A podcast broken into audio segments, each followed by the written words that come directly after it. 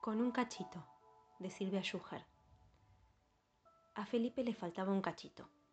Buscó sobre el escritorio, debajo de la cama y dentro del ropero. Buscó sobre el ropero, dentro de la cama y debajo del escritorio.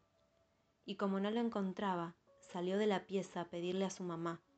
La mamá de Felipe estaba en la cocina leyendo el diario, con la cara que ponen las personas cuando leen el diario.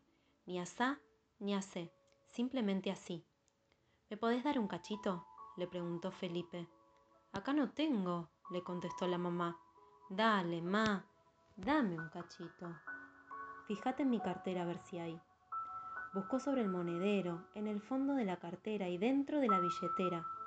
Buscó sobre la billetera, en el fondo del monedero y dentro de la cartera. Como no lo encontraba, salió rumbo al patio a pedirle a su papá. El papá de Felipe estaba en el techo arreglando la antena de televisión. Necesito un cachito, le dijo Felipe. Y yo necesito un montón, le contestó su papá, y creyendo que había dicho algo gracioso, se puso a reír como loco, y estuvo a punto de decirlo otra vez, pero no. Cuando vio que Felipe se ponía serio, siguió arreglando la antena de televisión. Como no lo encontraba en su casa, Felipe fue a caminar por el barrio para buscar un cachito por ahí se paró frente al kiosco y preguntó, ¿Tiene un cachito? Sí, le contestó el kiosquero. ¿Me lo puede prestar? Te lo puedo vender. Pero si no tengo plata, si no tenés plata, otra vez será. A Felipe le faltaba un cachito, solamente un cachito, nada más que un cachito, y aunque parezca mentira, no lo podía encontrar. Buscó entre las baldosas, debajo de sus pasos y en medio de la gente.